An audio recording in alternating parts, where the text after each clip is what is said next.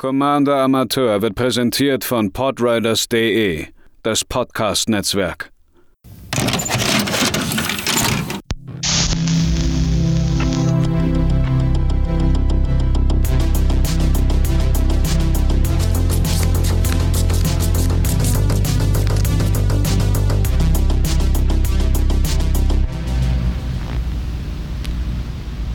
Herzlich willkommen, liebe Planeswalker, bei der zweiten Decktech des Tages heute. Nachdem ich in der ersten Episode euch alles über Skullbriar, Dornenschädel, erklärt habe, soll es nun weitergehen mit dem Deck, das sehr, sehr lange in der Discord-Abstimmung geführt hat. Aber wie vorhin oder wann auch immer ihr das hört, äh, schon erwähnt, irgendjemand dachte sich, ach Mensch, so ein Gleichstand ist doch auch schön. Deswegen werde ich nach Skullbriar auch über Shalai, Voice of Plenty, sprechen. Das ist ein Deck, was mir einigermaßen an Herzen liegt, denn es verbindet zwei Thematiken, die ich super spannend finde. Zum einen Token Decks und plus eins plus eins Counter. Wie das Ganze funktioniert, dazu dann gleich mehr. Vorher natürlich die üblichen Hinweise. Wenn ihr gerne Vorschläge machen sollt, was ich mir mal an Decks angucken soll, an Commander angucken soll und wofür ihr gerne ein Budget-Deck mal hättet, kommt auf den Discord-Server der Podriders. Den Link findet ihr in den Show Notes. Das ist meistens der beste Weg. Ansonsten Twitter oder Instagram, da könnt ihr mich unter edh-amateur auch erreichen. So. Shalai, Voice of Plenty ist ein Engel. Für drei farblose, ein weißes, drei, vier fliegt natürlich mit diesen riesigen Flügeln und hat den wunderbaren Text, äh, wir, Planeswalker, die wir kontrollieren, und andere Kreaturen, die wir kontrollieren, haben Hexproof. Das heißt, Shalai schützt alles, was wir haben, außer sich selbst. Es ist allerdings kein mono-weißer Commander, denn Shalai hat noch eine Fähigkeit für vier farblos grün-grün Pack ein 1-1-Counter auf alle Kreaturen, die wir kontrollieren. Dementsprechend habe ich Shalai so aufgebaut, dass wir eine Art Mischung aus 1-1-Counter und Go-White-Strategie haben. Das ist letzten Endes auch das, was mir beim Deckbau die meisten Probleme bereitet hat. Es war nämlich eine schon sehr arge Mischung aus diesen beiden Strategien, die nicht wirklich zusammen harmoniert haben. Ich glaube und hoffe, dass ich das jetzt zum größten Teil rausbekommen habe. Äh, wie gesagt, ich kann oder ich äh, habe nicht die Möglichkeit und das Geld, diese Decks vorher zu testen. Äh, ich kann nur damit Gold fischen und es hat einigermaßen gut funktioniert eigentlich. Kommen wir zu den einzelnen Kategorien, die ich so habe. Äh, wir fangen mal mit der Protection an, denn Shalai ist schon so gut da drin, alles, was wir haben, zu beschützen zumindest vor Spot Removal, äh, dass ich mir gedacht habe, wie können wir das denn schaffen, auch Shalai vor äh, fiesen Sachen zu äh, beschützen.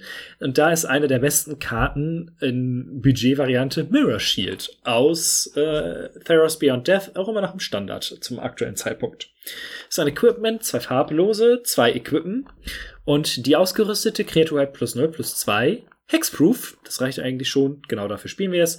Und auch die nette, äh, das nette Ding, immer wenn diese Kreatur eine Kreatur mit Death Touch blockt oder von einer Kreatur mit Death Touch geblockt wird, wird diese Kreatur zerstört. Also die andere. Es ist eine Anspielung auf Medusa, letzten Endes.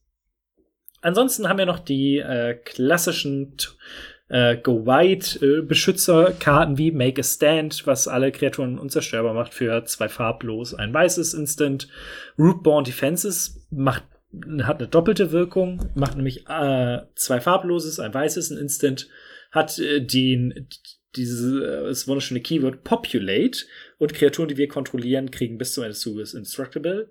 Und um Populate auszuführen, äh, machen wir eine Kopie, also machen wir einen Token, der eine Kopie ist von einem anderen Token, den wir kontrollieren. Ich habe davon nicht viele Karten in dem Deck, denn Populate funktioniert am besten mit großen Kreaturen, beziehungsweise mit großen Token, wie zum Beispiel die 4-4 Beaster von ähm, Rampaging Bailoffs. Das haben wir jetzt hier nicht. Ähm, stattdessen haben wir sehr viele, sehr kleine Viecher, die, das hat allerdings einen Grund. Dazu später mehr. Äh, wie schon bei Skullbriar habe ich den Slippery Bockbonder hier mit reingepackt. Auch hier funktioniert die Karte in doppelter Weise. Zum einen gibt sie Shalai einen Hexproof-Counter und theoretisch können wir eine ganze Menge 1-1-Counter von allen Viechern, die wir rumfliegen haben, auf Shalai rüberziehen, wenn äh, die Bockbonderin ins Spiel kommt. Was ein Effekt ist, der, glaube ich, ganz gut funktioniert. Und zu guter Letzt eine Mischung aus dem, was wir machen wollen und der Beschützung äh, diesem Beschützer-Part. Lena Selfless Champion kommt aus Jumpstart. Kostet vier farblos, weiß-weiß. Äh, wenn sie ins Spiel kommt, machen wir für jede Non-Token-Kreatur, die wir kontrollieren, einen 1-1 weißen Soldier Creature Token. Im Idealfall, also ist es im Regelfall 1. Äh, mindestens einer, weil Lena selbst ja eine Kreatur ist, eine Non-Token-Creature. Wenn Schalai noch draußen ist und so ein paar andere der äh, Viecher, die wir brauchen, könnte das durchaus mehr werden. Es ist eine der Karten, die ich lange auf dem Kann man cutten Block hatte. Vielleicht, wenn man, ja, irgendwie was anderes mitnehmen möchte. Ja, gerne. Ansonsten hat Lena aber die, äh, Lena die tolle Fähigkeit, dass wir sie opfern können und Kreaturen mit äh, Stärke weniger als Lenas äh, Power kriegen Indestructibles bis Ende des Zuges. Lena selbst ist eine 3-3er. Äh, wir können sie aufpumpen und dann werden zumindest unsere Token in den meisten Fällen äh, ja letzten Endes beschützt. Das war das Wort, was mir gefehlt hat.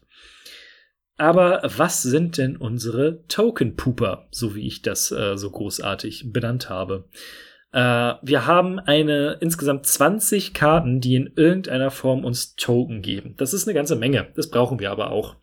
Und auch hier so ein kleines Problem, was ich hatte. Ich weiß noch nicht so ganz, ob die Mana-Kurve in dem Deck ideal ist. Da werde ich noch mal oder wird man wahrscheinlich noch mal ein bisschen dran rumdoktern müssen oder selbst austesten, wie das so funktioniert.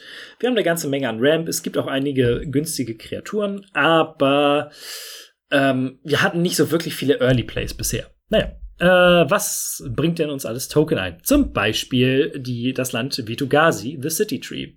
Tappt eigentlich nur für ein farbloses, kann uns aber für zwei farblose, ein grünes, ein weißes und Vitugazi tappen ein 1-1 grünen Saproling machen. Fünf Mana für ein 1-1er ist beschissene, eine beschissene Rate, aber wir können das notfalls benutzen, falls wir Mana übrig haben. Ist eigentlich ganz gut. Ähm, eine Mischung aus Interaktion und Token-Generatoren, die ich sehr, sehr schätzen gelernt habe, ist Marshall Q. Für zwei weiße und X machen wir X weiße 1-1 Soldier Creature Tokens und wenn X 5 oder mehr ist, zerstören wir alle anderen Kreaturen. Ist also ein eingebauter Board-Wipe in einen äh, Token-Generator. Fantastisch. Eine der teureren Karten des Deckes ist Oketras Monument. Äh, wir hatten bei dem Tribal bei der Tribal-Folge hatten wir, glaube ich, über die Monuments geredet. Drei farblos für ein legendäres Artefakt. Weiße Kreaturen, Zaubersprüche, die wir äh, sprechen, kosten ein farbloses weniger. Ist ganz praktisch, um so ein bisschen Ramp zu haben. Aber immer wenn wir einen Kreaturen-Spell sprechen, und das ist egal welcher Farbe, machen wir einen 1-1 weißen Warrior Creature Token mit Vigilance dadurch, dass wir nicht wenig Kreaturen schon an sich spielen, haben wir hier eine ganze Menge an Möglichkeiten, sehr, sehr viele Token rauszuhauen. Ähnlich wie bei March of the Multitudes. Eine der Karten, die ich im Standard immer zum Funktionieren bringen wollte, und ich hatte nie das Board, bei dem ich mir denke, geil, jetzt geht's los. Äh, ein grünes, zwei weiße X hat Convoke. Convoke ist die Fähigkeit, die ich über Populate in diesem Deck spielen würde. Denn äh, für Convoke kann man, um die Mana-Kosten eines Zauberspruchs zu spielen, eine beliebige Anzahl an Kreaturen tappen. Jetzt bei March of the Multitudes ist X in den Kosten. Das heißt, wir können X Kreaturen tappen. Um den Effekt zu bekommen, dass man X 1-1 weißes Soldier Creature Token macht mit Lifelink. Wenn wir, und es ist ein Instant, das ist das Wichtigste eigentlich. Wenn wir also in der Endphase, bevor wir dran sind, genügend Kreaturen liegen haben, können wir im Grunde genommen unsere Armee verdoppeln. Wenn nicht sogar, wenn wir noch Mana übrig haben, äh, noch viel, viel mehr. Und das ist in diesem Deck enorm wichtig, denn unsere Token sind klein, müssen also sehr viele werden. Ansonsten ist das der Rest ja relativ typisch für so ein Deck. Zwei Karten, auf die ich noch hinweisen möchte. Einmal Felida Retreat. Ich weiß nicht, warum diese Karte noch nicht teurer ist. Sie ist fantastisch. Ein Enchantment mit Landfall, äh, was einen 2-2er weißen Katzenbeast-Kreaturen-Token macht oder auf alle Kreaturen, die wir kontrollieren, als 1 Counter legt und sie kriegen bis zum Ende des Zuges Vigilance es ist genau das, was wir in diesem Deck brauchen. Wir können einen Token bauen oder wir können all unsere Kreaturen pumpen. Im Grunde genommen eine abgeschwächte Version von dem, was Shalai uns bietet. Ähm, dann hätte ich noch Maya Bretterguard Protector, die in Kaltheim, die ist nicht richtig großartig, die Karte, aber sie tut genau das, was wir wollen. Sie pumpt unser Team und sie gibt uns Token in, äh, immer wenn Land unter unserer Kontrolle ins Spiel kommt äh, zwei farblos, grün, weiß, weiß, zwei Dreier und andere Kreaturen kriegen plus eins plus eins, also, also eine Anthem. Und immer wenn Land unter unserer Kontrolle ins Spiel kommt, ein 1-1 weißen Human Warrior Token. Und ich habe sehr, sehr, sehr lange ein Deck bauen wollen, wo er reinpasst. Und ich glaube, hier ist es perfekt. Äh, Mykolov. Drei farblos, grün-grün, vier Vierer, Devour 2 wenn diese Karte ins Spiel kommt, können wir eine beliebige Anzahl an Kreaturen opfern. Wenn wir also irgendwie kei gerade keine Verwendung für unsere Token haben, können wir sie dem Mycoloth opfern. Und für jede Kreatur, die geopfert wurde, kommt sie mit zwei 1-1-Countern rein. Gehen wir also einfach mal davon aus, wir haben drei Token liegen, die brauchen wir nicht, opfern sie rein, äh, kommt der Mycoloth mit sechs 1-1-Countern rein. Was bringt uns jetzt so eine große Kreatur? Naja, zu Beginn unseres Upkeeps packen wir einen 1-1 grünen Saproling Kreaturentoken ins Spiel für jeden 1-1 Counter auf Mikolov. Sprich, dadurch, dass wir mehrere 1-1 Counter äh, Generatoren auch noch spielen, wird das, kann das Viech sehr groß werden und es ist, muss liegen bleiben für eine Runde. Aber es ist eine wunderbare Lightning Rod. Wenn wir sie auch noch mit Schalei äh, beschützen, kann nur ein Board Wipe oder zwei Removal Spells dafür sorgen, dass das Viech wegkommt. Es ist perfekt. Äh, zu guter Letzt noch bei den Token Pooper kurz erwähnt Wolverine Riders aus dem Elfen Precon aus Kaltheim. Vier farblos, grün-grün, vier Vierer. Immer wenn ein anderer Elf ins Spiel kommt, kriegen wir äh, Leben equal to its Toughness, also der Widerstandskraft. Das ist nicht das Wichtige, viel wichtiger ist, am Anfang jedes Upkeeps machen wir einen 1-1 grünen Elf Warrior. Es gibt ein paar Karten, wie Koma zum Beispiel auch aus äh, Kaltheim, die in jedem Upkeep ein Token machen. Natürlich wären diese Karten in diesem Deck fantastisch. Aber Tender Shoot Riot kostet einfach mal irgendwie 8 oder 9 Euro. Das ist ein bisschen viel. Äh, Wolverine Riders geht im Preis auch allmählich hoch, ist aber noch in unserem Rahmen. Dazu später dann mehr.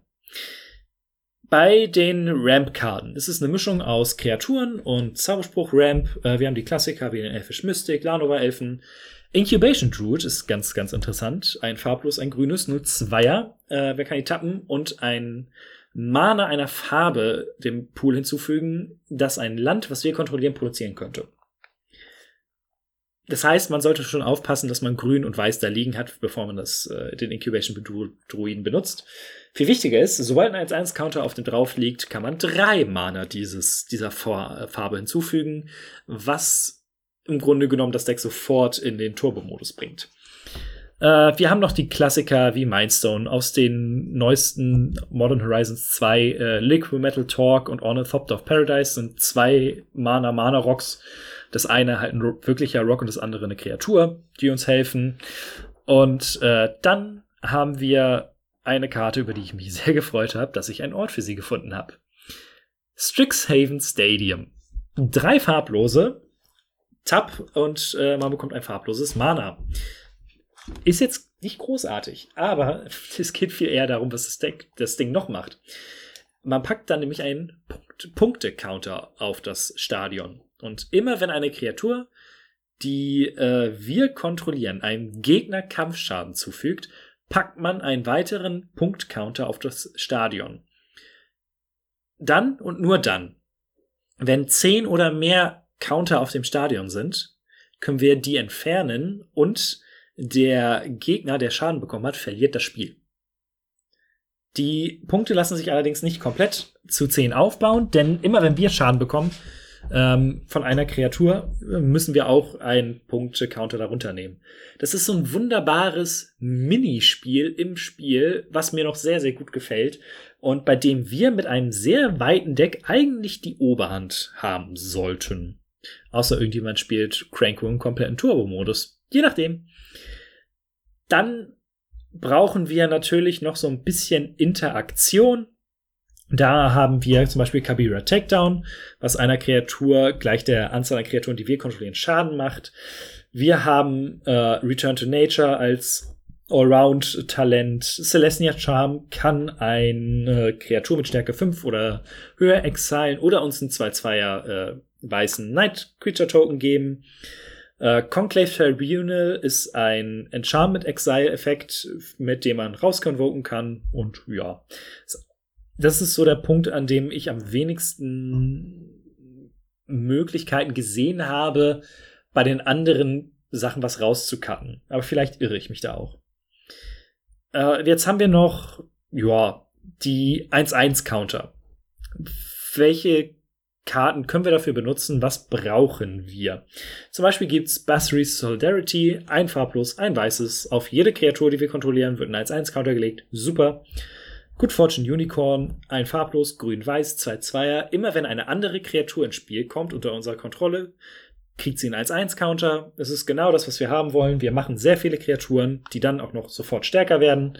Ist äh, fantastisch. Ähnlich Oran Reef Ooze. Zwei farblos, ein grünes, 2-2. Wenn der Us ins Spiel kommt, packen wir einen 1-1-Counter auf eine Kreatur, die wir kontrollieren. Und immer wenn der Us angreift, packen wir auf jede andere angreifende Kreatur mit einem 1-1-Counter einen weiteren 1-1-Counter.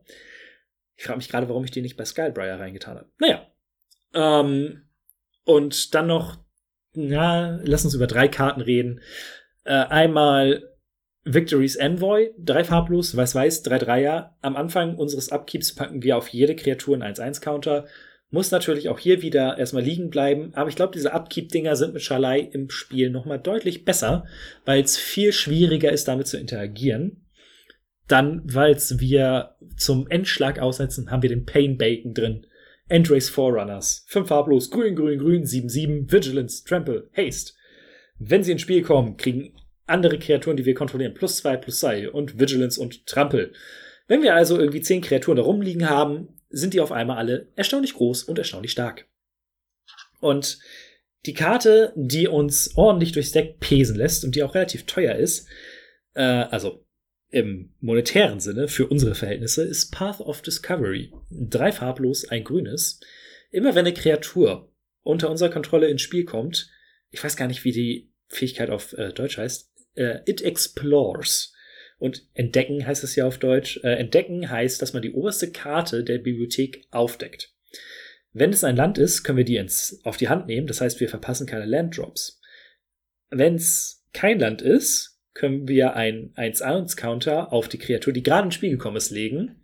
Und dann können wir die Karte, die wir aufgedeckt haben, entweder drauf liegen lassen oder in den Friedhof packen. Wenn wir also acht Länder da rumfliegen haben, eine Kreatur kommt rein und wir decken die oberste Karte auf und es ist ein Lanova 11. Den brauchen wir höchstwahrscheinlich nicht mehr, können den also wegschmeißen. Path of Discovery ist, glaube ich, mit die beste Karte in diesem Deck. Das war nämlich auch so eine andere Sache. Bei diesen Effekten muss man immer darauf achten, dass da nicht Non-Token steht. Das ist das größte Problem. Ähm, ja, und dann haben wir noch eine ganze Reihe an Karten, die davon irgendwie, äh, also mit 1-1-Countern irgendwie Synergien erzeugen. Conclave Mentor packt einen zusätzlichen 1-1-Counter auf die, äh, auf den Counter, den wir eh schon platzieren drauf. Swamp Shambler ist eine ganz witzige Karte. Äh, ein grünes 0-0er kommt mit einem 1-1-Counter. Und immer wenn eine Kreatur, die wir kontrollieren, mit einem 1-1-Counter äh, das Ziel eines Zauberspruchs eines Gegners wird, machen wir einen 1-1 grünen Insektenkreaturen-Token. Hat also genau das, was wir wollen. Irgendwie 1-1-Counter-Synergie, Token-Synergie, passt perfekt. Und dann, ich bin super gespannt, wie diese Karte funktioniert. Also ob sie überhaupt funktioniert in dem Deck. Iridescent Hornbeetle. Vier farblos, ein grünes, drei Vierer. Zu Beginn unseres Endsteps erstellen wir, erschaffen wir ein 1-1 grünen Insektenkreaturen-Token für jeden 1-1-Counter, die wir auf Kreaturen unter unserer Kontrolle in diesen Zug gelegt haben. das ist natürlich so ein bisschen Magical Christmas Land. Gehen wir also davon aus, wir haben ein Good Fortune Unicorn draußen und machen zwei Token. Die kommen beide mit äh, jeweils einem 1-1-Counter rauf, äh, rein. Gehen wir in den Endstep, haben wir zwei 1-1-Counter auf Kreaturen gelegt. Das heißt, wir kriegen zusätzlich zwei grüne Insekten, die dann auch nochmal durch das Einhorn gepumpt werden. Die Karte hat enorm viel Potenzial. Und auch hier wieder, dadurch, dass sie durch Schalei geschützt ist, müssen eure Gegner eine ganze Menge, eine ganze Menge Aufwand betreiben, um da überhaupt ranzukommen. Und das ist das, was mir am meisten eigentlich an diesem Deck gefällt. Äh, zu guter Letzt, ich auch hier wieder weiß ich nicht, ob die Karte es in diesem Deck bringt. Aber Hamza Guardian of Eretion, vier farblos, grün-weiß, 5-5, äh, kostet ein weniger für jede Kreatur, die wir mit einem 1-1-Counter kontrollieren. Sollte also im Idealfall eigentlich nur zwei Mana kosten. Und diesen Effekt, wenn Hamza drin ist, äh, baut der Elefant auch auf andere Kreaturen. Also Creature Spells, die wir casten, kosten ein farbloses weniger für jede Kreatur, die wir kontrollieren, mit einem 1-1-Counter drauf. Mir geht die Stimme weg, das ist der dritte Podcast heute. Äh, wir haben noch so ein paar Karten, die davon dann profitieren, dass wir weit gehen. Strixhaven Stadium zum Beispiel. Shana Sisei's Legacy, ein grünes, ein weißes, kann nicht das Ziel von Abilities eurer Gegner werden.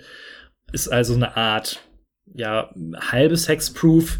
Und sie kriegt plus eins plus eins für jede Kreatur, die wir kontrollieren. Oder der Ironwood Warlord, den finde ich auch ganz cool, hab mit dem gerne gespielt.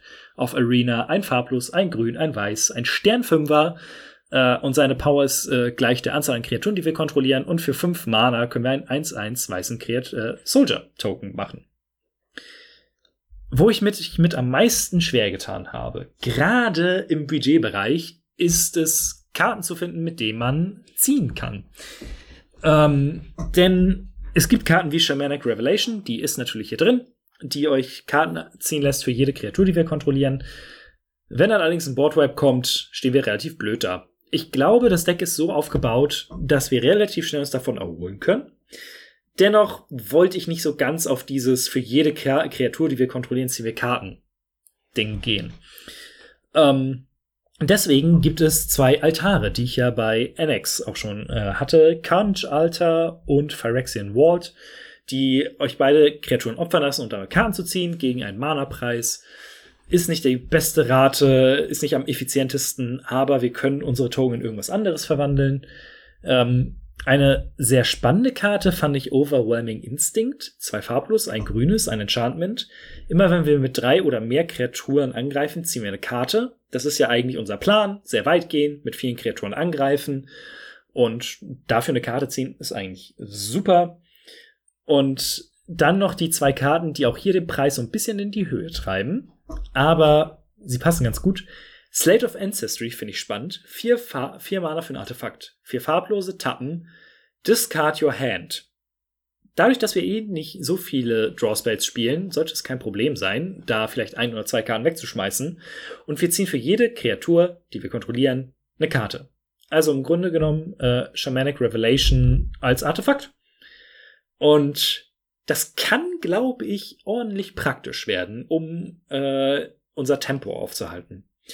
Und auch bei der letzten Karte, die ich hier vorstellen möchte, habe ich mich sehr, sehr gefreut, sie in dieses Deck zu packen, denn äh, ich finde den Runic Armasaur großartig, aber ist bisher immer wieder aus den Decks gefallen, die ich spielen wollte. Ein farbloses Grün-Grün, zwei Fünfer Dinosaurier und immer wenn ein Gegner die Fähigkeit einer Kreatur aktiviert oder eines Landes, was keine Mana-Fähigkeit ist, ziehen wir eine Karte. Sprich, wenn eure Gegner irgendwie ein Land haben, was Token macht oder ein, äh, ich nehme ihn mal als Beispiel, ein Cranko, der tappt und Goblins äh, verdoppelt. Für jedes Mal, wenn eure Gegner das machen, dürfen wir eine Karte ziehen. Und das ist der Grund, warum die Karte nicht unbedingt günstig ist. Wo kommen wir denn am letzten, aber letzten Endes beim Preis raus? Ich habe mich sehr gewundert, denn das Deck ist günstiger als Skullbriar. Obwohl es ein paar Karten spielt, die teurer sind, aber es sind nun mal, die meisten davon kosten nicht viel Geld. Am Ende bin ich jetzt bei knapp 37 Euro für alles, für Länder und für Commander. Und ich glaube, damit kann man eine Menge Spaß haben. Äh, womit man natürlich mehr Spaß haben kann, sind andere Karten, die zur Verbesserung dazugehören. Äh, Tender Shoot Right habe ich schon genannt. Ihr spielt mit 1-1-Counter, ihr spielt mit Creature Tokens. Solltet ihr zufällig irgendwo eine Doubling Season rumfliegen haben, ich glaube, ein besseres Deck werdet ihr dafür nicht finden als das hier. Und ansonsten Anointed Procession oder Parallel Lives lassen euch die Token verdoppeln. Ähm, es ist, und halt Branching Evolution, die 1-1-Counter. Das sind so diese typischen Karten, die man hier noch mit reinpacken kann. Aber ich glaube, vielleicht bin ich da auch einfach äh, zu sehr voreingenommen. Ich glaube, es ist eines der stärkeren oder der, zumindest der Decks mit dem meisten Potenzial von denen, die ich bisher hier gebaut habe. Wie seht ihr das? Habt ihr Bock, das mal auszutesten? Lasst es mich gerne wissen. Kommt auf den Discord-Server. Und ansonsten habe ich nicht mehr viel zu sagen. Ich wünsche euch einen schönen Tag oder Abend, je nachdem, wann ihr das hört. Und bis zum nächsten Mal.